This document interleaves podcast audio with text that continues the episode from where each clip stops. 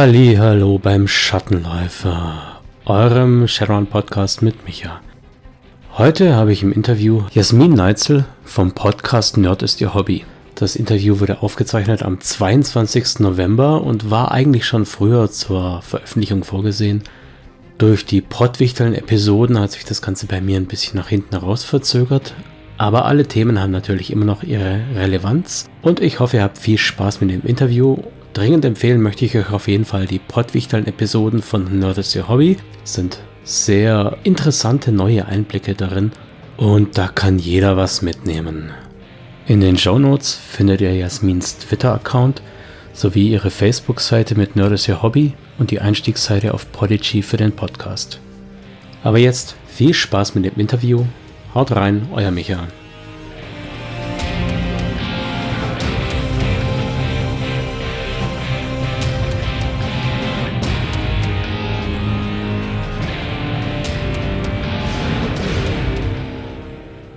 Wir haben heute im Interview Jasmin Neitzel und da freue ich mich jetzt schon tagelang drauf, weil es eine sehr spannende Begegnung sein wird. Jasmin, magst du gleich mal ein bisschen erzählen? Was machst du im Rollenspielbereich? Wer bist du? Hey, hi, Jasmin Neitzel. Ich bin im Rollenspielbereich momentan hauptsächlich freie Autorin, aber ich habe an Rollenspielbüchern schon im Grunde, abgesehen von Illustrationen und Rechnungswesen, alles gemacht, was man tun muss. Also vom ersten Konzept bis zum tatsächlichen Versand habe ich alles getan. Ich war bei Ulysses Spiele durchaus äh, längere Zeit. Fünf Jahre waren es dann doch ähm, als Redakteurin unter anderem und Community Managerin tätig, habe Sensitivity Reading gemacht als letztes dort und Genau, schreibe halt immer noch hobbymäßig fürs Rollenspiel und podcaste unter Nerds the Hobby mit meinem eigenen Podcast. Den machst du ja zusammen mit Selina? Serina. Serina, Entschuldigung, ne? Okay. Ja, ihr habt ja. DSA-ehemalige. Ihr habt ja so ein bisschen einen speziellen Fokus, der euch so ein bisschen von anderen Rollenspiel-Podcasts absetzt, nämlich? Ähm, wir reden über die ich sag mal, Überschneidungen von Rollenspiel, Queerness, auch äh, äh, Kink und das sind halt, da gibt es halt einige, die man oft gar nicht so bemerkt. Seien es sowas wie Sicherheitstechniken im Rollenspiel und Safe Words, sei es eben, wie man halt mit Sprache arbeitet, um eine Welt zu gestalten, wie man sich Namen ausdenkt, wie man äh, mit verschiedenen Geschlechterrollen in der Welt interagiert. Das sind alles Themen, die wir halt aufgreifen können aus unserer, ich sag mal, queeren Perspektive und die wir dann in das, äh, ja, die wir dann in unserem Podcast einbringen und oft eben sagen, okay, und das ist eine Bedeutung fürs Rollenspiel und hier kann das Rollenspiel von, was weiß ich, Queerness oder BDSM lernen und auf der anderen Seite hier können äh, zum Beispiel queere Leute aus dem Rollenspiel was für sich mitnehmen. So, da sind wir ja eigentlich schon beim Stichpunkt. Was qualifiziert dich denn für eine queere Perspektive? Was mich dafür qualifiziert, dass ich, also zum einen bin ich selber queer, also ich bin eine Transfrau, ich bin äh, bi und auch auch noch ein paar anderen Aspekten queer. Ich muss jetzt auch hier nicht meine, meine komplette Geschichte erzählen. Ah, hört den Podcast, wenn ihr das wirklich wissen wollt, alles. Aber nee, genau, ich, ich bin selber queer und ähm, entsprechend rede ich da aus einer eigenen Erfahrung. Ich wäre, was man in der ich sag mal, Sensitivity Reading Branche eine Own Voice nennen würde für diese Themen und habe mich eben auch einfach tiefergehend äh, auch auf einem, ich würde sagen, theoretischen Level damit beschäftigt. Ich habe jetzt nicht notwendigerweise Gender Studies studiert, aber ich sage mal, Gender Praxis bringt aber auch viel, was man an Wissen hat. Und ähm, ja, ich habe auch durchaus eben äh, einiges gelesen, mit vielen Leuten geredet, bin da, würde ich sagen, auf der Höhe des Diskurses ziemlich.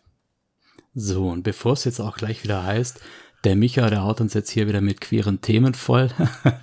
Wollte ich gleich mal äh, dazu sagen, was für mich die wichtige Sache ist, ist natürlich zum einen, dass wir normalen CIS-Rollenspieler da einen gewissen Zugang dazu bekommen. Und zum anderen, wenn ich jetzt auf die Shadowrun-Perspektive wechsle und die Entwicklung, wie sie jetzt ist, einfach mal 60 Jahre vorspule, dann kann ich mir vorstellen, dass die Shadowrun-Community, die, die In-Game-Community in Shadowrun deutlich diverser sein wird als unsere jetzige Welt. Und das heißt, als Spieler, Spielleiter werde ich in Shadowrun vermutlich, wenn wir das sinnvoll weiterdenken, immer wieder auch mit queeren Personen zu tun haben. Und äh, vielleicht wollen wir diese Perspektive auch mal so ein bisschen rausstellen. Äh, wie, wie ist es, wie fühlt sich das für dich als queere Person an, wenn du im Rollenspiel ja, Gender swaps zum Beispiel? Ist es für dich ah. anders? du, ich, ich habe halt keine Cis-Perspektive. Ich kann dir nicht sagen, ob ich, äh, ob sich das für mich anders anfühlt als für dich. Ich glaube, dass es für mich sehr hilfreich gewesen ist, meine ähm, halt auch mal weibliche Charaktere spielen zu können in Rollenspielen. Ich, äh, für mich war das auf jeden Fall ein, ein Schritt, diese Geschlechterrolle auch mal zu erkunden. Und ich glaube, dass ich vielleicht eine, eine größere Perspektive auf äh, ja eben, was machen Geschlechterrollen für eine Figur aus habe oder eine andere, aber das heißt jetzt nicht, dass alle anderen keine Charakter, die ihrem Geschlecht nicht entsprechend spielen können, sondern ich würde sogar allen dazu raten, da äh, einfach entspannt zu sein und einen Charakter zu spielen mit dem Geschlecht, wie es sich richtig für diesen Charakter anfühlt, ob es das eigene ist oder ein anderes. Und ähm, ja, aber für mich, weil ich weiß nicht, ob es sich anders anfühlt, für mich war es sehr wertvoll und ich bin auf jeden Fall auch nicht die einzige queere Person, die für die das sehr wertvoll war. Ich kenne auch in meinem Freundeskreis eine äh, Transfrau, die zum Beispiel dadurch, dass sie in Shadowrun halt eine, eine Frau gespielt hat oder sich mit äh, ja, dem Gedanken von Avataren und sowas in der Matrix beschäftigt hat, eben sehr viel über sich erkannt hat und das war da ein wichtiger Schritt in ihrer Transition. Für mich war es halt äh, eher das schwarze Auge, wo ich weibliche Charaktere gespielt habe, die ich dann ähm, ja sozusagen, die mir geholfen haben, auch zu erkennen, was ich äh, wer ich dann sein möchte. Also nicht notwendigerweise, dass, dass ich eine Frau sein möchte. Es war, also dafür war das sicherlich auch hilfreich, aber eben auch, was für eine Rolle möchte ich in der, in der Welt einnehmen? Wie möchte ich meine Gender Performance sozusagen, also wie ich in meinem Geschlecht auftrete, äh, gestalten? Was fühlt sich für mich richtig an? Sowas ließe sich durchaus hilfreich im Rollenspiel erproben. Wie ist denn das? Wann hast du das denn festgestellt, dass du dich in deinem Geschlecht unwohl fühlst, dass du gerne Frau wärst?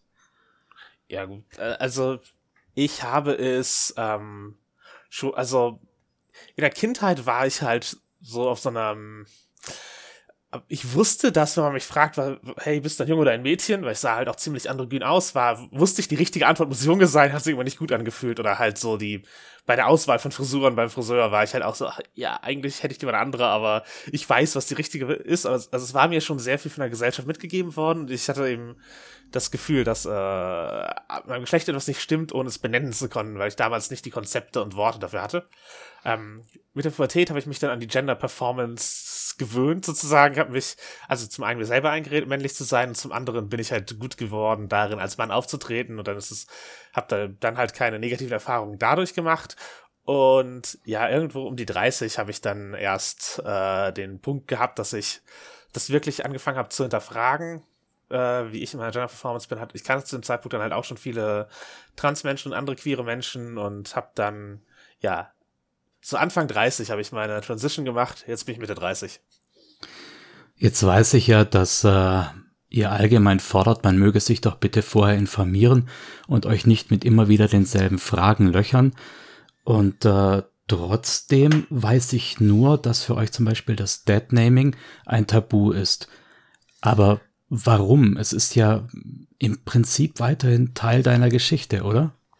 Ja, auf jeden Fall. Also zum einen, wir insgesamt sind ja auch kein Monolith und äh, ich bin hier ja in einer Interviewsituation, wo ich äh, absichtlich drüber rede. Also es ist, äh, es ist okay, Fragen zu stellen, wenn du halt sozusagen in deinem Alltag unterbrochen wirst, um äh, immer wieder und wieder zu erklären, wie du, wie dein Leben funktioniert. Ich glaube, das würde, das würde für alle, wenn sozusagen, wenn du, wenn du äh, jedes Mal, wenn beim Gespräch gefragt würdest, und wie findest du das als Mann, irgendwann würdest du auch so, ja, lass mal was anderes, aber. Mm, ja, ja, klar. Äh, genau, es ist für viele Trans-Leute halt die Häufigkeit, mit der sie ihre Existenz äh, erstmal pitchen müssen und dann sehen, ob die Leute es annehmen.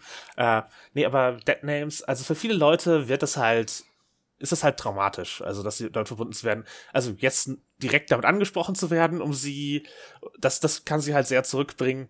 Für manche ist es stressig, den Namen zu hören, für manche sogar den auf dem Brief zu lesen. Ich bin da ja, persönlich relativ wenig belastet, also Äh, mich damit anzusprechen stört mich auch. Also das, das würde ich, äh, wenn die Person nicht einfach mich seit fünf Jahren nicht gesehen hat und äh, mich dann anspricht, okay, dann würde ich noch sagen, ja cool, das ist, äh, das, das passiert oder halt irgendwie, wenn auf dem, wenn ich irgendwo in eine Institution gehe, wo mein Name noch falsch drin steht und jemand sagt Herr Neitzel, dann berichtige ich das und gehe einfach davon aus, dass diese Berichtigung ähm, angenommen wird. Aber genau, da, dadurch, dass der Dead Name für viele traumatisierend ist und man auch oft gar nicht möchte, dass dieser äh, ja noch verwendet wird und Leute sich daran gewöhnen oder Leute sich diesen Namen mit einem assoziieren, möchte ich ihn halt zum Beispiel nicht. Also ich nenne mein, meiner lässt sich halt äh, nicht verbergen. Ich habe halt so viele Bücher veröffentlicht und ja. war zu, mhm. zu öffentlichem Internet, als dass sich, als dass der jemals weggeht. Aber äh, für manche ist es halt auch ein so, okay, ich möchte einfach diese Verbindung zu der Vergangenheit für andere Leute gar nicht herstellen, dass die das dann suchen können. Dann sehen sie Bilder, wie ich äh, äh, vor der Trans Transition aussehe. Diese Assoziation möchte ich nicht schaffen. Also es ist halt mhm. eine Mischung aus Schutz von Informationen und eine Mischung und eben äh, ja Vermeidung von Trauma, unangenehmen Gefühlen, weswegen es gute Etikette ist, die alten Namen einfach nicht mehr zu verwenden, auch nicht, wenn man über Leute redet. Und ich rede jetzt sozusagen, also für mich, wenn man über mich in der Vergangenheit redet, ist es auch okay, halt äh, Jasmin zu sagen und die Pronomen sie ihr zu verwenden. Alles klar. Gut. da werden wir wahrscheinlich auch kein Problem damit haben. Jetzt hast du ja schon gesagt, du hast ja gesagt, du hast schon, äh, ähm, du hast mal das Zitat von dir gegeben, die Norm ist nicht der weiße Dude. Mhm. Das äh, habe ich sehr einprägsam aufgenommen, weil ich jetzt dem gegenüber habe, speziell in meiner Hörerschaft, 98 Prozent männliche Hörer. Ich weiß natürlich nicht, ob die äh, cis oder sonst irgendwie geartet sind, aber die Wahl divers gibt's ja auch. Mhm. Es haben 98 Prozent sich als männliche Hörer klassifiziert. So, jetzt kann man das jetzt natürlich auf diverse Weisen betrachten.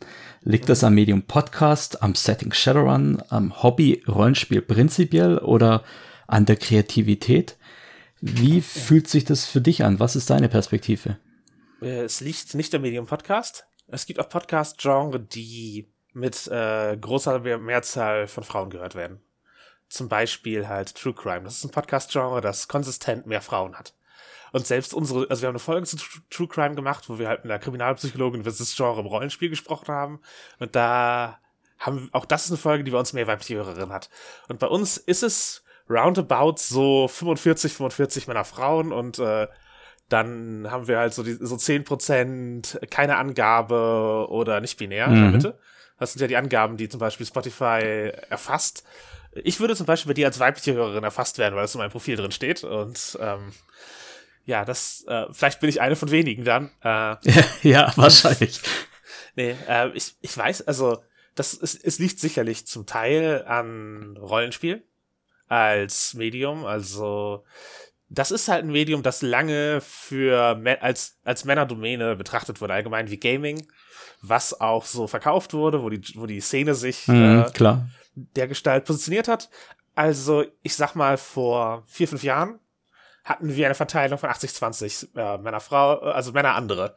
Also halt auch divers und äh, nicht binäre Angabe, was nicht immer alles zieht da, äh, zieht, zieht den Schnitt, verändert den Schnitt da nicht groß. Aber wir hatten, wir hatten halt eben, ja, dieses, dieses 80-20-Verhältnis bei den messbaren Daten, also zum Beispiel Follower auf sozialen mhm. Medien, ZuseherInnen und so weiter. Äh, BesucherInnen auf Cons kann man halt ja auch mal nur so grob abschätzen, aber äh, Namen, die bei Crowdfunding mitmachen. Also ich, habe das auch schon ein bisschen versucht zu erfassen. Äh, Wizards of the Coast war übrigens auch in einer ähnlichen Situation, die, die Herausgeber von Dungeons and Dragons.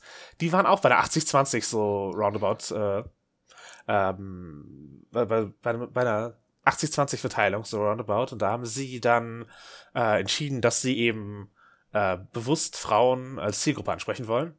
Jetzt nicht notwendigerweise queere Menschen, aber halt Frauen immerhin. Und dann haben sie äh, angefangen, bewusst Frauen auch zu zeigen. Also Leute, die in ihren, die in ihren Verlagen arbeiten, mhm. haben sie gezeigt, hier, okay, das sind Frauen, die an diesem Spiel mitarbeiten, die designen.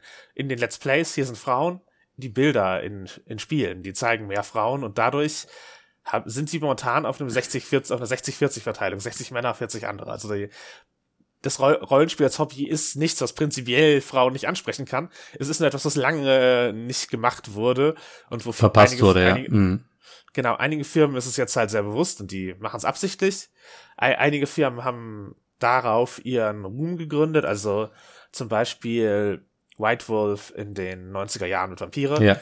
die, die haben halt durchaus auch absichtlich Einladungen an alle Geschlechter geschickt. Also sie hatten halt in den 90er Jahren in ihrem Buch eine Teilung von die Spielleitung äh, wird als Spielleiterin, als Erzählerin weiblich mit äh, She-Pronomen geschrieben im Englisch und die Spieler männlich, damit man zum einen diese, die, diesen didaktischen Unterschied machen kann, welches Pronomen ist, Mhm. weiß man gerade, es geht um die Spielleitung oder die Ja, Spielenden, klar. aber gleichzeitig eben auch, okay, wir, damit sprechen wir absichtlich Frauen an und laden die ein und das äh, Vampire hatte auch den Ruf eines Frauenspiels und äh, das ist was, was Shadowrun halt zum Beispiel nicht gemacht Ja, hat nicht. Äh, früher. Ja, wobei David, der war ja äh, im letzten Interview, der ist ja der Meinung, dass vor allem Shadowrun da sehr gut aufgestellt ist.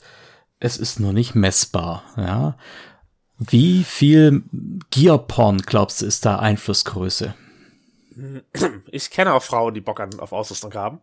Ich, Sehr da- gut. So, so, Ich brauche Namen, Adressen. kann, kann, kann ich dir mal oft ergeben, falls du Leute, Mitspielerinnen in deiner Gegend suchst. Äh, ja. Äh, Nee, ich, äh, also, ich glaube, für Frauen kann jeder Spielstil interessant sein.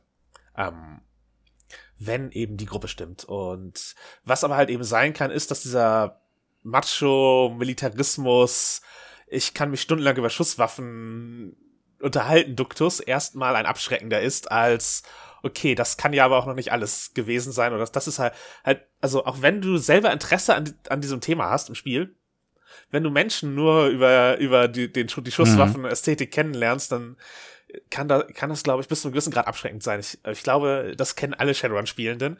Wenn man irgendwie, man sitzt im Zug und unterhält sich darüber, wie man gerade irgendwie einen Einbruch gestalten will und die Leute am Neben und hofft, dass die Leute am Nebentisch nicht allzu sehr zuhören und was denken die über einen, wenn man da Wir hatten da mal eine Anekdote, dass bei einer Spielsitzung irgendwie die Nachbarn wohl wegen Lärmbelästigung die Polizei gerufen hatten. Und in dem Moment, wo also die Tür offen war ähm, und die Polizisten vor der Tür stand, der Spielleiter geöffnet hatte, hat im Hintergrund dann einer gemeint, ja, hat da einer von euch Sprengstoff und meine Muni für die Uzis auch alle. Das war dann auch so eine Situation, wo alle kurz so, okay, aber die haben das mit Humor genommen, die haben das nicht ernst genommen. Insofern sind wir da ohne irgendwelche Ärger rausgekommen. Aber du hast schon recht, dass das äh, Gear-Thema, das ähm, ja, Action-Thema wird bei manchen schon ein bisschen arg überstrapaziert. Selbst in meinen Augen, aber das ist, glaube ich, eher eine Frage des Spielstils als des Geschlechts. ich, das, das würde ich auch sagen. Und ja, ich, ich, ich weiß auch nicht, also ich, ich bin gar nicht so tief drin in der aktuellen Shadowrun-Szene, wie viele, wie viele Frauen da jetzt ähm, präsent auftreten, zum Beispiel in der im Marketing des Spiels oder in der Szene so. Das ist, das ist, weil ähm, es wirkt halt wie ein, mehr, mehr wie ein sicherer Ort für Frauen, wenn andere Frauen da hingehen und auch da äh, spielend unterwegs sind. Also dann vielleicht raus an alle, die uns eventuell hören, auch wenn meine Hörerschaft ja meist männlich ist. Es gibt eine Frau in der Shadowrun-Redaktion und ich hoffe, wir werden sie demnächst auch im Interview haben. Die Melanie Helke, die ist Autorin bei uns und sie ist nicht in irgendeiner Weise ausgegrenzt oder sonst irgendwas. also es ist traurig, dass es die Erwartung wäre oder so, aber ja, es ist, äh, das ist halt, das ist eben auch cool und es ist auch gut zu, genau, es, es kann gut sein zu wissen und äh, ja, es, es hilft eben, wenn, wenn man sieht, dass man willkommen ist in dem Spiel. Jetzt gibt es ja eine ganze Menge Leute, die inzwischen der Meinung sind, das ganze Queerness-Thema, das hängt mir zum Hals raus. Es muss in jeder Serie der Quotenqueere drin sein oder der Quoten LGBT oder wie auch immer. Zumal es da ja auch äh, laut Studien ähm, 7,4% queer LGBT-Leute in Deutschland gibt, mit einer Unsicherheit von 12%, die dann ja auch ab und zu mal homoerotische Begegnungen einräumen. Was meinst du, wie hoch ist die Ziffer? Das kann ich dir nicht sagen. Ich glaube wahrscheinlich eher größer oder der Trend nach oben, weil es ist dadurch, dass man eben sowas sagt, wie so hier, wir, wir haben jetzt auch schon genug von euch oder was auch immer da, ähm, oder wenn einem Queerfeindlichkeit entgegenschlägt, wenn schwul als Beleidigung verwendet wird oder als äh, halt als Bezeichnung für irgendwie Sachen, die die einem nicht gefallen, wenn Leute das das verwenden oder Mhm. all, all, all diese all diese Dinge, wenn äh, halt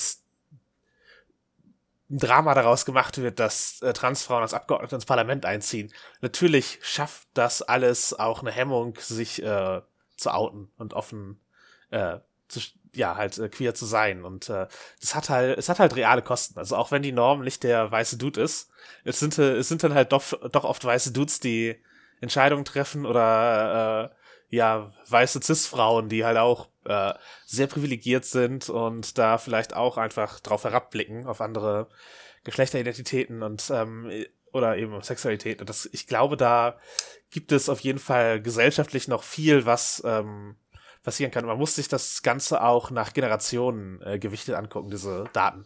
Also äh, ich glaube, es ist auf jeden Fall mehr als ein Viertel, das zum Beispiel jetzt in der, bei den Zoomern, also der, der, der, der jetzt erwachsen werdenden oder gerade erwachsen seienden Generation, also halt sozusagen Anfang 20, äh, also 18 bis Anfang 20 so roundabout in diesem Bereich, da hast du halt äh, eben eine viel höhere, eine viel höhere Anzahl, für, eine viel höhere Anzahl von queeren Leuten. Und ich glaube nicht, dass die queer geworden sind auf eine magische Weise mehr so als mm, äh, ja ja, weil es gerade Mode ist ja. ja genau, nee, das ist halt nicht. Es ist, es kommt einem vor, als wären es mehr, weil mehr die Möglichkeit haben, das auszuleben, weil mehr die Möglichkeit haben, die Sicherheit, das auszusprechen. Und äh, ja, ich sehe halt für, prinzipiell für mich dasselbe Anrecht halt in Medien zu existieren und dasselbe Anrecht, dass Geschichten, meine Geschichten erzählt werden. Also das muss nichts Besonderes sein, das darf einfach passieren. Wenn das Leute interessiert, dürfen sie Geschichten über mich erzählen und äh, das äh, ich freue mich halt darüber, wenn äh, queere Themen mhm, vorkommen, mhm. wenn, wenn ich mich in Medien wiedererkenne. Und ja, ich weiß halt nicht, warum das andere Leute nervt. Also das ist halt diese, mm. diese, diese, Erwartung, dass alles, dass alles exakt überein sein muss, die sich andere Leute gar nicht leisten können. Also das, das, das passiert ja nicht. Die ich versuche jetzt mal das Argument der Gegenseite aufzunehmen. Bitte nicht falsch verstehen. Ich gehe da also ja, so ein bisschen in die Rolle des äh, Advocatus Diaboli. Und zwar ähm, ist das Argument ja oft, dass äh, jede Serie inzwischen einen Quotenqueeren braucht dass man da also eine Art von, ja, ich denke, man nennt das Pinkwashing betreibt, dass man einfach jemanden reinsetzt, damit halt die queere Masse befriedigt ist und kein Terror macht und man nachher keinen Shitstorm abbekommt. Und ähm, ja, da, da gab es ja ähnliche Diskussionen, zum Beispiel als Thor dann äh, weiblich war und so weiter. Das äh, mutet manchmal so an, als ob die Macher erkennen, dass man Akzeptanz braucht und deshalb und nur deshalb jetzt dieses Mittel ergreifen. Ich, ich habe da die Diskussion über Tor jetzt nicht im Kopf, aber ich kann dir, also ich bin mir sicher, dass äh, das natürlich eine Rolle spielt, dass Leute es auch sehen wollen. Weil Fernsehen und andere Medien werden auch fürs Publikum gemacht und dass man sich eben bewusst entscheidet. Wir hatten ja das D&D-Beispiel schon, dass man Frauen zeigt, mhm, ja. wenn man die ansprechen will. Und wenn man eben auch die queere Community ansprechen will, dann zeigt man idealerweise queere Charakter und idealerweise zeigt man nicht nur einen. Weil mhm. wir, wir sammeln uns auch. Also es ist halt, es ist halt sehr unwahrscheinlich, dass in einem Freundeskreis einer, eines queeren Menschen sonst nur cis-hetero-Menschen unterwegs sind. Ja, Oder klar. dass, dass im Freundeskreis eines Menschen, dessen Muttersprache vielleicht Arabisch ist, sonst nur deutschsprachige Leute unterwegs sind. Mhm. Weil man oft ist es eben so, dass man Menschen, die eine Gemeinsamkeit mit einem hat, eben in seinen Freundeskreis aufnimmt, seien es Rollenspielende oder seien es eben queere Menschen, weil man eine gemeinsame Erfahrung teilt und eben entsprechend ja, mit, was miteinander zu tun haben möchte. Plus natürlich, äh, was bei manchen queeren Aspekten auch relevant ist, der Datingmarkt. Also wenn jetzt, keine Ahnung, ich, äh, ich bin jetzt bi, ich könnte auch in einem unter cis-hetero-Leuten rumlaufen und, und, der Datingmarkt wäre jetzt nicht komplett ausgeschlossen, aber wenn jetzt eben äh, ein Charakter zum Beispiel lesbisch oder schwul ist, oh, dann aber nur immer mit den Cis-Heteros feiern geht, das die ganze Zeit. Das ist ja, das mhm. ist ja auch mhm. irgendwo eine, wenn die Person Bedürfnisse hat, eine sehr einsame Existenz. Also äh, ich würde, ich würde folgerichtig sagen, fast die die einzelne Quotenperson reicht nicht. Das ist halt ein, also Tokenism nennt man das, wenn es um Repräsentation geht, dass man halt eben eine einzelne Figur einfügt. Halt hier haben wir die eine Person of Color, hier haben wir den einen Schwarzen, hier haben wir die mhm. eine queere Person und die ist jetzt für, die steht für alles in dieser Serie. Dadurch entstehen dann halt auch Probleme wie zum Beispiel halt das Bury Your Gaze, dass man eine, dass, dass die queere Person stirbt und dann ist die komplette queere Repräsentation der Serie weg.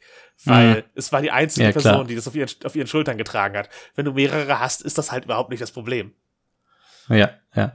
Was du gerade gesagt hast, äh, diese Gravitationstheorie, dass man immer ähnliche Leute anzieht, ähm, ist vielleicht auch für viele die Erklärung, weshalb trotz dieser Quote von, du sagtest ein Viertel, offizielle Studien 7,4 plus Unsicherheitsfaktor von 12, ähm, warum man als normaler weißer Cis-Dude, wie du es nennst, äh, gar nicht in die Verlegenheit kommt, sich mit den queeren Leuten auseinandersetzen zu müssen, weil man ja auch lauter solche Leute um sich schaut und ähm, vielleicht auch gar nicht diesen Ansatzpunkt für queere Menschen bietet. Ja, und wenn man anfängt, sozusagen sich als normal zu sehen und die anderen als nicht, dann ist man halt auch schon, einer, da merkt man halt auch, man ist in einer Position, man ist hier, ich bin normal, die anderen halt nicht, das ist ja nicht. Äh, Habe ich das jetzt echt gesagt? Ist, das tut mir leid. Du hast gerade normal Cis gesagt. Ich würde sagen halt, äh, eigentlich sind das halt alles Leute und die haben, bringen alle Eigenschaften mit und eben Cis, halt ein Cis-Mann zu sein und weiß zu sein, das sind halt auch alles Eigenschaften, die wir mitbringen, die nur teilweise eben normativ sind und deswegen als unsichtbar gelten. Mm, genau. Ihr hattet ja in Nerd ist Ihr Hobby, den werde ich übrigens auch verlinken, ähm, auch mal das Thema Shadowrun angesprochen und dann auch, wie sich Implantate auf die Essenz auswirken. Und da hast du was sehr, sehr Interessantes gesagt. In den Standardregeln ist es ja so, dass Implantate die Essenz reduzieren, weil man sagt, man geht vom holistischen Körper weg und äh, zerstört das natürliche Selbst damit. Und dein Argument war, dass vielleicht gerade für queere Menschen, die dadurch das Geschlecht wechseln können, ein Implantat eigentlich etwas ist, was dich näher zu deinem holistischen Körper bringt, weil du dann eher an dein Selbstbild kommst. Das fand ich sehr spannend. Kannst du da noch mal ein bisschen was dazu sagen? Äh, ja, ich glaube, dass eben, wenn man Transhumanismus nicht als was Böswilliges annimmt, sondern als äh, durchaus auch als eine Chance. Und ich weiß, dass man, dass bei Cyberpunk vieles davon eben negativ gesehen wird, auch als eine, ich sag mal, als eine zunehmende Industrialisierung des Körpers, dass eben Maschinenteile reingebracht werden, weil ja das eigene Selbst nicht mehr ausreicht, um in dieser dystopischen Welt äh, zurechtzukommen. Das ist ja das, das schwingt ja halt auch durchaus mit, zusätzlich zu holistischen Körperbildern und, äh, und so etwas. Aber wenn man von, wenn man das Genre halt weiterdenkt und eher, halt eher in die Richtung so, was sind die, was sind die positiven Sachen in so einer Cyberpunk-Welt? Da gehört eben die Möglichkeit, den eigenen Körper zu verändern, für mich auf jeden Fall dazu. Und ich glaube, dass für viele andere Transmenschen und nicht-binäre Menschen wäre das auf jeden Fall ein, ein Faktor, wenn du halt zum Beispiel eben äh, Implantate haben kannst, die ja, halt die halt, ich bin im Grunde schon ein Cyborg, ich, äh, meine Hormone äh, steuere ich äh, bis zu einem gewissen Grad einfach mhm, manuell. Mhm. Und das, äh, also mein, mein Hormonhaushalt wäre von dem einer Cis-Frau nicht zu unterscheiden, weil ich eben den, äh, weil die Sachen welche zuführe und andere unterdrücke. Ähm, äh, und sowas wäre halt eben mit, wahrscheinlich mit Drogenspendern, was auch immer halt auch einfach sehr, ja. halt machbar oder ein Implantat, dass der Körper einfach selber äh, Estradiol ähm, produziert. Oder eben Testosteron bei Transmännern zum Beispiel. Dann eben als nicht-binäre Person wären halt sowas Sachen, die Gesichtszüge verändern können, ein echter, Vor ein echter Vorteil. Manche Leute haben Größendysphorie, dass sie sich zu groß oder zu klein fühlen. Auch da wären eben Implantate bei Shadowrun eine, eine mögliche Lösung. Also es halt einfach diese, halt viele Sachen, die man am eigenen Körper unzulänglich und belastend findet, wären dort eine, wären dort etwas, was man ähm, aufheben kann. Aus Behindertensicht äh, würde ich auch immer noch mal ja. hinzufügen, dass es auch, auch da kann es positiv sein. Also ja, ich möchte natürlich. jetzt nicht sagen, dass, dass keine Behindertenfiguren bei Shadowrun auftreten sollen, weil alle das durch Cyber ersetzt haben, sondern aber eben Sichtbarkeit, zum Beispiel jetzt, wenn Leute halt ein Hörgerät haben oder ein Cochlea-Implantat oder so etwas. Das ist ja heute, heutzutage schon im Grunde wieder äh, Cyborg, Cyber, ja. Steht genau, mir noch das, bevor, ja. Bei mir ist auch Hörgerät durchaus was, was, äh, wo ich drauf, drauf spare gerade, aber äh, bevor wir hier die Dystopie der, der Cyberpunk aufmachen, äh, nee, ähm, aber es ist halt, also, auch wenn eben die Behinderung dann weg ist, es ist halt ein technisches Hilfsmittel, das ja. sich eher freut. Das ist halt nicht so, ich bin weniger Mensch, weil ich richtig hören kann. Oder ich bin weniger Mensch, weil mein Äußeres oder mein Hormonhaushalt äh, dafür sorgt, dass ich mich gut fühle. Das ist ja, und, und, und diese Aussage mag ich nicht am Essenzverlust. Ich weiß, dass es ein Balancing-Mechanismus ist. Äh, äh, äh, ja, halt ja. komplett zuletzt, zuletzt ist es ein Balancing-Mechanismus, aber die Aussage, die es äh, damit trifft, finde ich äh, eben eine, die man zumindest da fragen sollte. das finde ich einen sehr, sehr äh, optimistischen Ansatz. Das gefällt mir auch sehr gut. Ähm, was wäre denn dein Implantat und dein Metatypus, deine Rolle, wenn du dich in eine Shadowrun-Welt reindenken würdest? Ich, mein Metatypus, ja gut, ich, ähm, also diese, halt, man kann halt auch sehr viel Trans-Symbolik aus Shadowrun-Sachen rausziehen, wenn man das möchte zum Beispiel. Also Met halt die Globalisierung, also diese, diese, diese Verwandlung in etwas, was einem, was im Grunde ein fremder Körper ist. Das mhm. ist auf jeden Fall etwas, was äh, ich zumindest als Symbol für eine für eine ähm, Transpubertät durch, durch an, durch, durchaus gut annehmen kann. Ich habe zum Beispiel auch mal einen halt eine Ork-Frau gespielt, für die für die halt also eine Ork-Transfrau, für die das äh, für die eben die Ork-Pubertät, die halt sehr früh kommt, sehr heftig ist und einen direkt mit ähm, halt auch mit Stereotypen belastet die mhm. auf einem liegen, dass mhm. man eben halt gewaltsamer, dümmer und so etwas ist. Ähm, und eben, ja, das passiert einem dann als Ork mit zehn oder was auch immer. Die, also halt auch super früh im Vergleich zu vielen Menschen. Mhm. Ähm, mhm. und das, ja, das, das ist, ist halt ein gutes Symbol für dieses, dieses, dieses, okay, mein Körper tut Dinge, die ich sehr, für sehr unangenehm halte. Meine, die Gesellschaft verurteilt mich dafür, dass ich diese Art von Körper habe. Das kann, das kann man halt damit äh, auf einer Symbolebene ganz gut spielen. Nicht das, aber ich würde mich jetzt nicht als Orks, ich wär, würde halt, ich würde halt keine Goblinisierung mitmachen wollen, sondern einfach als äh, halt äh, weiter als Mensch chillen. Und ähm, ich glaube, Implantate halt, halt ein Hormonspender wäre schon ganz cool, um das jetzt nicht jeden Tag äh, zu mhm, haben. Ich einnehmen würde, zu müssen, ja. Ja, genau. Cyberohren würde ich auch nehmen. Das wären halt so die, die ersten Schritte von, ich habe äh, hier so halt die, die, die, die Basic-Nachteile, Behinderungen ausgleichen. Ähm, äh, wahrscheinlich würde ich tatsächlich äh, die Datenbuchse als erstes nehmen, für die, also weil ich den Zugang zur Matrix haben will, wenn ich bei Shadowrun bin. Mhm. Ja klar, das ist ja auch ein irrsinniger Vorteil.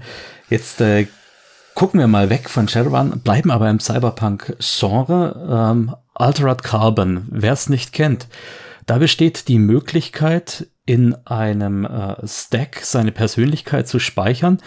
Und solange der Stack nicht beschädigt ist, kann man den Körper sozusagen jederzeit tauschen, indem man einfach den Stack reimplantiert in den Nacken. Diese Körper werden Sleeves genannt, also Hülle. Und ähm, if auf dem Stack ist die sogenannte Digital Human Freight, also die Summe aller Erinnerungen, Gefühle und äh, Kenntnisse. Und der Körper selbst wird also aus DNA gezüchtet. Äh, wäre das, sag mal, erstrebenswert, dass man einfach so den Sleeve tauschen kann? Oder würde das auch Teil jetzt der queeren Identität wegnehmen? Um, ähm, ich glaube, es würde einigen Leuten viel deutlicher machen, wie sich Dysphorie anfühlt. Also das, äh, das Gefühl, dass der eigene Körper falsch ist, wenn du in einen reinkommst, der sich nicht gut für dich anfühlt. ah, glaube, du meinst also Perspektivwechsel für die CIS-Leute. Das ist interessant, ja? Ja, ja, genau. Ähm, zumindest, also in dem Rollenspiel Eclipse Face, auch von einigen ehemaligen Shadowrun-Autorinnen, ich glaube aus der vierten Editionsgeneration äh, verfasst, gibt es ähm, da gibt es halt auch dieses Konzept. Und da, da, würfelt man halt immer, wie gut der Körper passt, wenn man einen neuen, äh, wenn man sich einen neuen gibt. Und ich glaube, es würden einige Leute durchaus äh, lernen, dass sozusagen das körperliche Geschlecht für sie egal ist. Also welche, welches, wie halt ihr Körper da gerade ausgeprägt ist, weil sie merken, okay, ich kann da jeden von nehmen. Und einige werden merken, okay, ich habe da doch eine starke Präferenz, was mhm, äh, mhm. die Konfiguration meines Körpers angeht. Und ich, also, ich, also es würde natürlich absolut verändern. Was bedeutet Trans, was bedeutet Cis in Wirklichkeit? Also natürlich, der Körper, an dem man aufwächst, ist da immer noch ein, ein Faktor, ob man sich sozusagen das erste Mal wohlfühlt, wenn man sleeved, oder ob man sich äh, das erste Mal unwohl fühlt, wenn man den falschen Körper abbekommt. Mhm. Ähm, ich, also denke ich, dass es da, dass das sicherlich, äh, also es würde unsere, unsere Perspektive auf Geschlecht komplett verändern, wenn wir das hätten. Definitiv, Und, ja. Genau. Ich ob das eine Utopie ist, das ist halt eine Frage, wie transhumanistisch du bist. Also glaubst du, dass Leute damit gut umgehen können und bist du okay damit, potenziell ewig zu leben und dass Menschen potenziell ewig leben können? In Altered Carbon geht es ja darum, dass, dass sozusagen sich da einfach eine, eine super verkrustete Machtstruktur draus aufbaut, wo Leute halt niemals ihre, ihre Machtposition verlieren müssen, wenn nicht irgendwas Schlimmes passiert, was, äh, was halt natürlich eventuell für Leute, die keine Machtposition haben, äh, extrem unangenehm ist. Das ist halt ein Cyberpunk-Setting. Aber naja, äh, an sich würde ich's, äh, also also je nachdem, wie die Gesellschaft aufgebaut ist und welche Kosten es mit sich bringt, äh, das nicht für, für, für ablehnenswert halten, dass man diese Option hat. Wobei in Altered Carbon kommt ja noch dazu, dass es quasi die Kassensleeves gibt, die man mehr oder weniger gratis zugeteilt bekommt als Ersatz für seinen Körper. Und ohne da allzu sehr zu spoilern, da ist dann auch die Oma zurückgekommen in dem Körper eines männlichen Rockers. Ähm, da gäbe es ja dann diese, ähm, ja, sag ich mal, die, diesen Gap viel häufiger, vor allem weil die Oma mit ihrem, ja, Eltern, in dem Fall ist es sogar eine Latina-Oma, die äh, in einem klassisch weißen Brutalo-Rocker zurückkommt. Ah, das ist, glaube ich, schon ein heftigerer Schock, als nur mal eben das Geschlecht zu wechseln. ja, da sind auf jeden Fall unterschiedliche Faktoren mit drin, klar. Was, was auch immer einen mehr, mehr stört. Und äh, ja, ich glaube, auch im Umgang mit Menschen wird man sich, würde man weniger Geschlecht oder äh, Identität beurteilen, nachdem wie der Körper aussieht. Ja, man würde wahrscheinlich das Geschlecht ganz als Information rausnehmen. Da wäre dann aber spannend, ob dieses Digital Human Freight, also der Stack hinten drin, der deine eigentliche Persönlichkeit hat, ob der so eine Art wahre Geschlechtsidentität hat oder ob es einfach irgendwann beliebig ist, ob man, sagen wir mal, zehn Jahre als Mann, dann mal kurz ein bisschen als Frau, einfach ein bisschen experimentiert.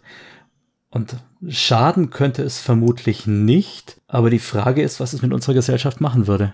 Genau, das ist halt die, das ist halt was äh, an einem Konzept Science-Fiction-mäßig interessant ist. Und ähm, ja, ich würde es auf jeden Fall immer weiter denken als binäre Geschlechterrollen, weil das ist ja, also, da, das ist ein bisschen arm an Fantasie und an den, ich sag mal, Wirklichkeiten menschlichen Erlebens, dass äh, Geschlecht nicht veränderbar wäre oder dass eben die, dass Erfahrung keinen Einfluss darauf hat. Also Geschlechterrolle ist halt auch, also Geschlecht ist halt bis zu einem gewissen Grad Performance, Geschlechterrolle ist was, was in der Gesellschaft etabliert wird. Natürlich gibt es eben körperliche Erfahrungen und hormonelle Erfahrungen, die äh, bis zu einem gewissen Grad auch prägend sind, aber es ist ja nicht so, als, äh, also ich, ich würde nicht sagen, dass es eine wahre Geschlechtsessenz gibt, die, die mitgeht, aber wir entwickeln halt äh, auch unser Verhältnis zu Geschlecht in, im Rahmen unserer, unserer Gesellschaft, unseres Erlebens.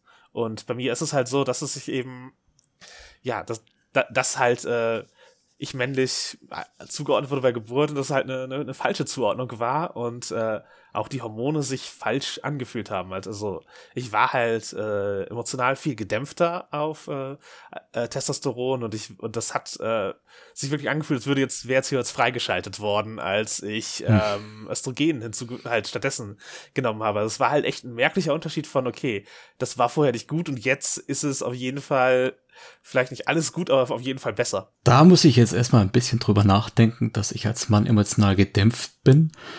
Aber das ich, ich, ne, ich nehme das jetzt einfach mal so hin. kein, kein Problem. Ich hab, ich hab, nein, nein, nein, ich, ich habe andere Berichte auch von, also das ist nicht mein Punkt, sondern ich habe andere Berichte auch von Transmännern, die eben für die Östrogen sich nicht richtig angefühlt hat. Und die halt, als sie auf Testosteron waren, das erste Mal so, okay, hier, äh, das Gehirn. Eine Art Erwachen, ja. Mm die, Gefühle, die Gefühle sind da. So, das, das mhm. also, also ich, ich glaube, es war, das ist eben tatsächlich nicht Männer und Männer sind emotional gedämpft und Frauen, ich, bestimmt hat das andere Bereiche von Emotionalität oder andere Zugänge vielleicht. Ähm, aber ich glaube eher, dass, was meine Aussage ist eher, wenn du die falschen Hormone hast, dann fühlst du dich nicht gut und hast irgendwie ein gedämpftes Erlebnis oder ein distanziertes Erlebnis zu deinem Körper und wenn du die richtigen Hormone für dich hast, dann mhm. äh, verändert sich das Erlebnis zum Positiven. Doch, ja, damit kann ich gut umgehen. Man redet ja immer davon, dass queere Leute marginalisiert sind. Was genau bedeutet das jetzt eigentlich? Was passiert mit marginalisierten Leuten? Äh, marginalisiert, also das kommt vom englischen Margins, also dem Rand, die, den, den, den Ecken, den, den Fugen, in die man gedrängt wird. Also Marginalisiert bedeutet an den Rand gedrängt. Also sie sind halt, also das ist eben, wenn Menschen halt nicht zum Kern der Gesellschaft äh, gehören, sondern an, an ihren Rand gedrängt werden. Das passiert halt in vielen Bereichen eben Transmenschen oder anderen queeren Menschen. Das passiert auch äh, People of Color, das passiert Menschen mit äh, Religionen, die nicht dem äh, Mainstream ihres jeweiligen Landes entsprechen. Äh, das kann auch Frauen passieren in gewissen Bereichen, dass sie eben halt an den Rand gedrängt werden und behandelt werden, als wären sie weniger bedeutsam oder eine, äh, halt ja, eine Minderheit, ob sie, ob das eben den Fakten entspricht in diesem Moment gerade oder oder nicht. Also es können halt auch äh, Gruppen marginalisiert sein, die eigentlich nicht die Minderheit darstellen, sondern halt einfach eben an den Rand der Gesellschaft gedrängt werden. Zum Beispiel eben in Apartheidstaaten waren halt die Weißen eine Minderheit mhm, und, haben, mhm. und die Schwarzen waren trotzdem äh, marginalisiert, eine marginalisierte ja, ausgeschlossen Gruppe. vom Leben, ja. Mhm. Genau. Die, und das ist Marginalisierung. Jetzt äh, hast du ja schon gesagt, dass du vor der Transition dich auch schon irgendwie äh, marginalisiert gefühlt hast. Jetzt bist du ja wieder in einer marginalisierten Rolle, in, in der Rolle als Transfrau. Äh, wie ist dein Leben? Was hat sich da verändert? Ich glaube, dass ich halt vorher schon, dadurch, dass ich vorher schon trans war, einige Leute es halt wahrgenommen haben und äh, ja, als ich eben richtig guten Gender Performance war, war die Marginalisierung nicht mehr spürbar, sondern eben aber sie hat mich eben, also, aber eben sozusagen die Marginalisierung von Transidentitäten hat mich davon abgehalten, wahrscheinlich mich früher damit zu beschäftigen. Einfach wie, wie sehr das an den Rand der Gesellschaft gedrängt ist als Thema, das behandelt wird und als Identität, die man annehmen kann. Und jetzt hat es, das hat halt die Auswirkungen, zum Beispiel, dass ich, um meinen richtigen Namen im Personalausweis zu haben, ein langwieriges Gerichtsverfahren durchmachen müsste in Deutschland. Also äh, wir haben halt das Transsexuellengesetz von 1980er Jahren, das äh, eben zwei Gutachten erfordert von Ach, Expertinnen, du. also Leuten, die davon leben, Gutachten mhm. zu machen.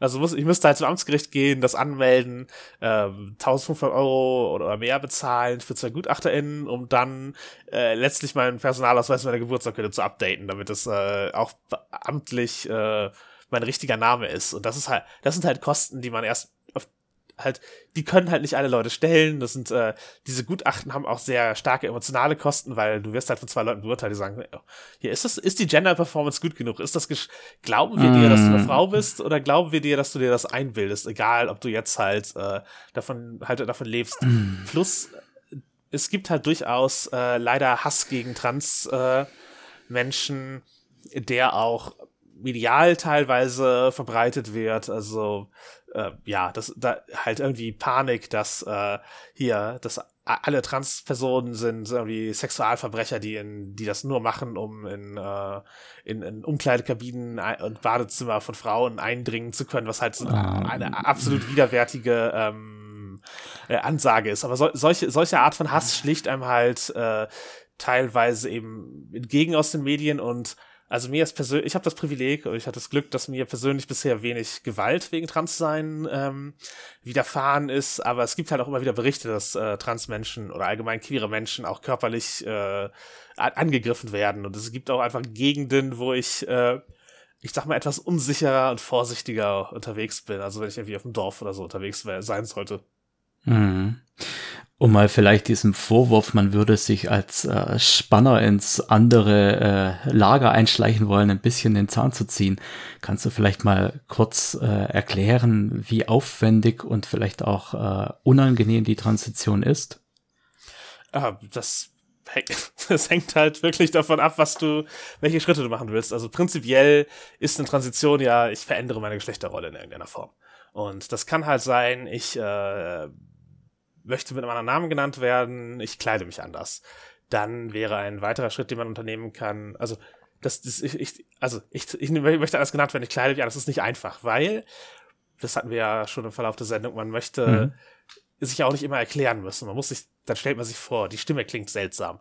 Und dann wäre ein nächster Schritt, den du machen kann, okay, ich mache eine, ich arbeite daran, dass meine Stimme ähm, einen weiblicheren Klang hat, einen anweicheren Klang hat. Das durch die Pubertät verändert sich halt äh, der, der, mhm. der, der Stimmapparat. Ja. Mhm.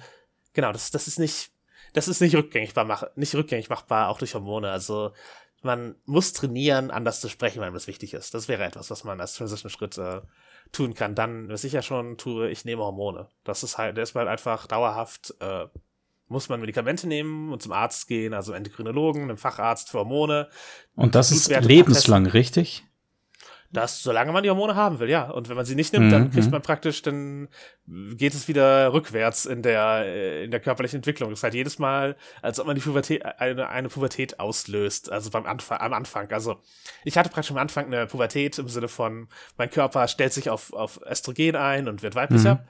Und wenn ich jetzt das aufhören würde zu nehmen, dann würde er wieder umgekehrt äh, sich auf Testosteron einstellen, weil das halt von alleine produziert. Und ja, man nimmt diese Hormone äh, ja lebenslang. Dann gibt es natürlich medizinische, operative Maßnahmen. Das fängt an bei Haare lasern, weil auch die Haarstruktur, also die Hautstruktur verändert sich im Gesicht, bei Männern zum Beispiel, oder bei Leuten, die mit Testosteron, äh, die, die eine Testosteron geprägte Pubertät haben. Und wenn du aber eine Transfrau bist, dann tut, passiert das halt auch, weil du hast auch eine Testosteron geprägte Pubertät.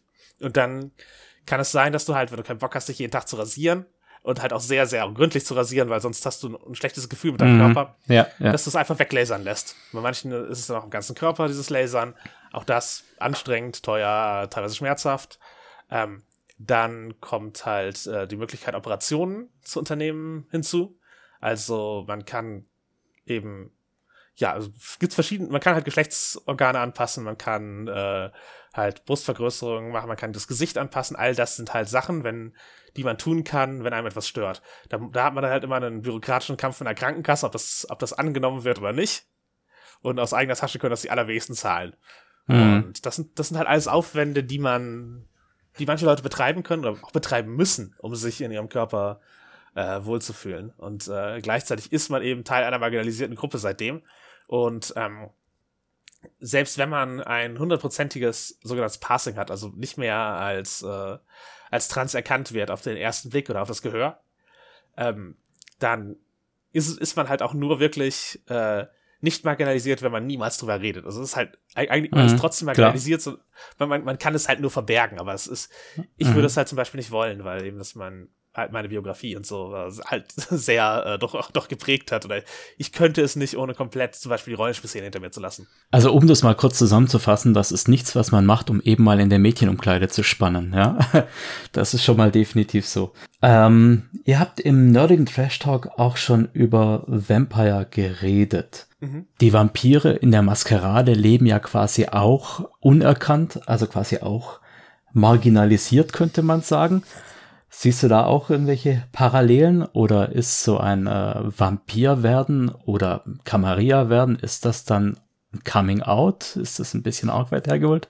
Ähm, du kannst halt auch bei Vampire sehr viel queere Symbolik reintun. Also Vampire sowieso schon immer mit queerer Symbolik belegt, wenn man halt jetzt die modernen Gothic-Vampire anguckt, von Polidori über Lafanu über äh, Stoker sind ja alle von Leuten geschrieben worden, die zumindest äh, queere Charakter schreiben wollten und oder selber ein Verständnis dafür hatten. Also es ist halt, Vampire sind auch durchaus immer eine Symbolik für, für Queerness, äh, für Sexualität und so etwas. Und entsprechend lässt sich das sehr, sehr leicht auf Vampire drauflegen. Man kann natürlich eben die, der, ja, man hat, man hat einfach so eine Eigenschaft von sich, die man, die man verbergen muss. Kann das, das kann halt ein bisschen dieser, ja, der Closet-Simulator äh, sein, dass man, das, also, ja, das, das Symbol lässt sich in Vampire auf jeden Fall darstellen.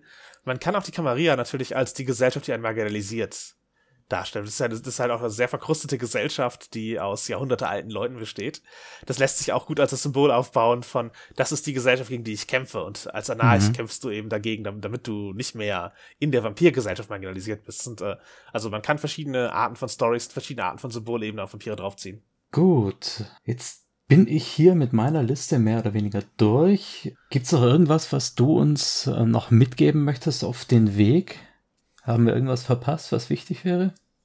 Ich würde sagen, dass ihr auch bald auch gucken solltet, was bei Shadowrun an, an Queerness geht, an queeren Erfahrungen. Also, warum nicht mal eine Runner-Gruppe oder eine Gang aufmachen, die ein Polykül ist? Also, die halt wo alle miteinander Beziehungen führen und nicht nur, also warum eins, monogame 1 zu 1 Beziehung als, äh, als das Modell der Cyberzukunft. Warum nicht mal drüber nachdenken, haben nicht, haben halt Technomancer, haben Decker vielleicht doch auch äh, Avatare, die nicht dementsprechend, wie sie in der Realität auf, äh, auftreten, was zum Beispiel eben Geschlechtsidentität und so etwas angeht, war halt diese, diese Sachen bedenken oder eben, ja, Transfiguren, nicht-binäre Figuren bei Shadowrun auftreten lassen und eben auch in den Kreisen der Shadowrunner, die ja oft eben die, die Sinnlosen, die Marginalisierten in der Shadowrun-Gesellschaft sind, die halt äh, dagegen kämpfen, äh, ja, machtlos zu sein, die halt ihr, die halt irgendwie das, was sie haben, ihre Fähigkeiten, die von der Konzernwelt, vom, Main, vom Mainstream nicht gewertschätzt werden, aber eben unvermeidbar da sind, in die Waagschale zu werfen. Also es kann ja, also es muss ja nicht immer ein, ich bin mit den Konzernen nicht einverstanden, weil das sind böse Kapitalisten, sondern was sie auch alle sind, aber man kann halt auch, mein Charakter kann seine Queerness nicht leben und deswegen verlässt er die Konzerne und wird äh, Shadowrunner. Das ist halt eine genauso griffige Hintergrundgeschichte, die die Welt genauso cyberpunkig äh, darstellen, da, darstellbar äh, sein lässt und ähm, gebt euren Städten vielleicht auch mal eine schwule Bar oder eine queere Subkultur, die halt auch irgendwo in den Schatten und an den Rändern in den in den Margins halt existiert, wo eben Shadowrunner auch unterwegs sind und ja, ich, ich hatte ja schon die Orks angesprochen, halt eventuell auch bei den verschiedenen Körpern, die in Shadowrun, also es gibt ja viel, viel mehr Körperkonfigurationen in Shadowrun. Und wenn man darüber nachdenkt, was bedeutet das für uns, was bedeutet das für äh, Sexualität, für Identität? Und ja, halt das Gefühl, viel zu groß zu sein für alles, ist halt auch was, was manche Transfrauen haben, weil eben sie halt eben groß sind. Und das ist halt, das ist halt was, was, was Trolle halt auch ähm, mhm. er, erleben, also sozusagen die das Gefühl, den falschen Körper für eine Welt zu haben. Oder eben stolz auf einen Körper zu sein, den die, den Rest, den der Rest der Welt ähm, verachtet und äh, als unattraktiv darstellt. Also man kann nicht nur äh, Rassismus-Ebenen auf die Metatypen raufziehen, äh, sondern man kann auch eben äh, Queerness aus den Metatypen rausziehen. Das ist jetzt auf jeden Fall mal ein spannender Ansatz. Was ich jetzt aber erstmal als Frage formulieren möchte, ist, wenn ich bisher schwule oder lesbische Charaktere in einem Rollenspiel erlebt habe, dann war es entweder dieser Klischeeschwule, der mit äh, abgespreiztem kleinen Finger und äh, tata durch die Gegend läuft, oder eben, wenn es eine lesbische Figur war, dann entschuldigt den Begriff, dann war es oft so eine Kampflesbe, so eine Amazone, die sich auf alle weiblichen Charaktere gestutzt hat, einfach um zu zeigen, ich bin lesbisch. Sind solche wirklich plumpen Klischees nicht eher schädlich oder würdest du sagen, die Repräsentation ist es wert? Ich würde sagen, wenn es nur ein plumpes, plumpes Klischee ist zur Unterhaltung von cis-hetero-Leuten, dann ist es, ist es dann, dann ist es das nicht wert. Aber es ist halt, es braucht halt nicht viel, um das vom Klischee zu, abzuheben. Wie, wie ich sagte, wenn es nur eine Figur gibt, dann steht sie für alles, was diese Identität bedeutet. Wenn es halt neben dem sehr feminin auftretenden Schwulen äh, halt auch noch einen gibt, der halt äh, ein spießiger Konzerntyp im Anzug ist. Der absolute Sarari-Mann, der da, mhm. der aber halt einfach schwul ist und zu seinem äh, Sarari-Husband nach Hause kommt. Das ist halt, äh, das, das wäre halt zum Beispiel ein Bruch dieser Klischees oder halt ein Zeigen, das ist halt auch in dieser Welt äh, normalisiert. Also einfach verschiedene Figuren auftreten lassen und eben eventuell halt de, de, de, den Leuten auch andere Aspekte geben als den ähm, ja halt, halt als als Die als Klischee. Mhm. ja ja genau das ist halt so sowas halt nicht halt genau das das das sollte man nicht machen man sollte den dem schon halt irgendwie vielleicht Skills mitgeben oder irgendwas was ihm was bedeutet und genau also Klischees aufbrechen ist ist hilfreich und eventuell halt Klischees und Kulturen äh, mit Vorsicht behandeln, die nicht die eigenen sind. Also ist es, man kann ja halt, man kann halt alles einbauen und Spiel verwenden und sich damit beschäftigen, aber wenn man eben ein Klischee auf, halt aufgreift, das eben nicht für, über einen selber ist, dann eben vorsichtig damit umgehen und so überlegen, so, okay, wenn eine Person aus dieser Minderheit hier am Tisch sitzen würde, wäre die okay mhm. damit? Mhm. Und wenn die Antwort nein ist, dann überlegt ihr, wie kann ich das gestalten, damit die Person damit okay wäre?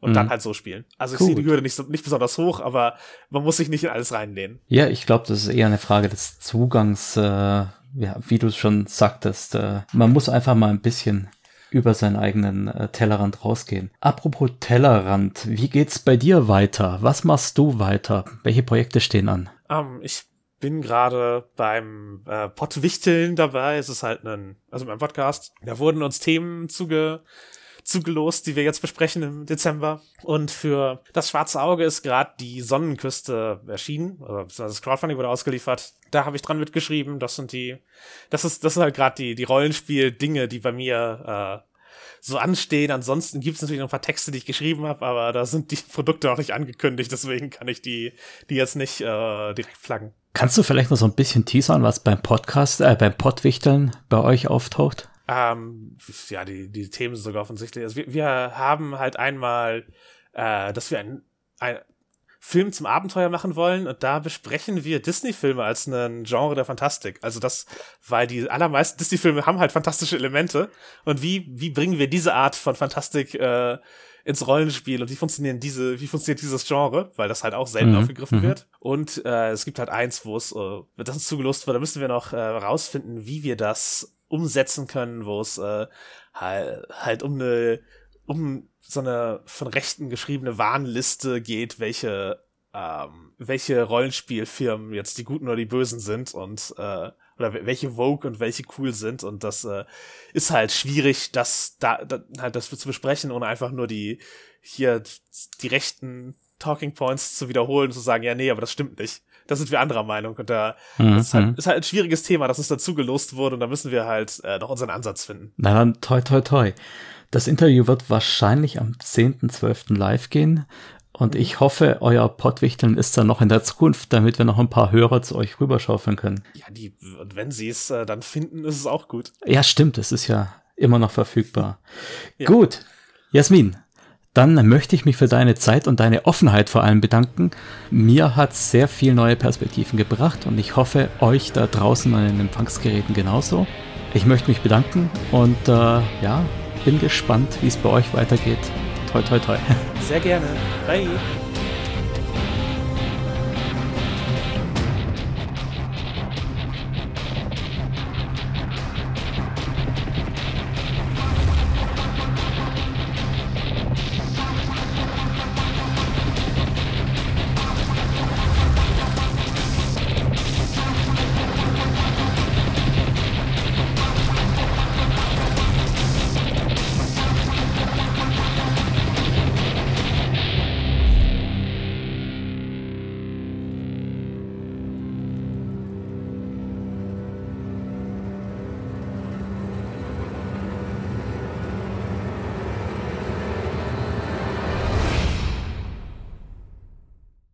Shadowrun-Logo und Inhalte mit freundlicher Genehmigung von Pegasus Spiele unter Lizenz von Catalyst Game Labs und Tops Company Incorporated. Copyright 2020 Tops Company Incorporated. Alle Rechte vorbehalten. Shadowrun ist eine eingetragene Handelsmarke von Tops Company Incorporated. Die Musik stammt vom Album Silicium von der Band Erdenstern und heißt A Reckless Chase.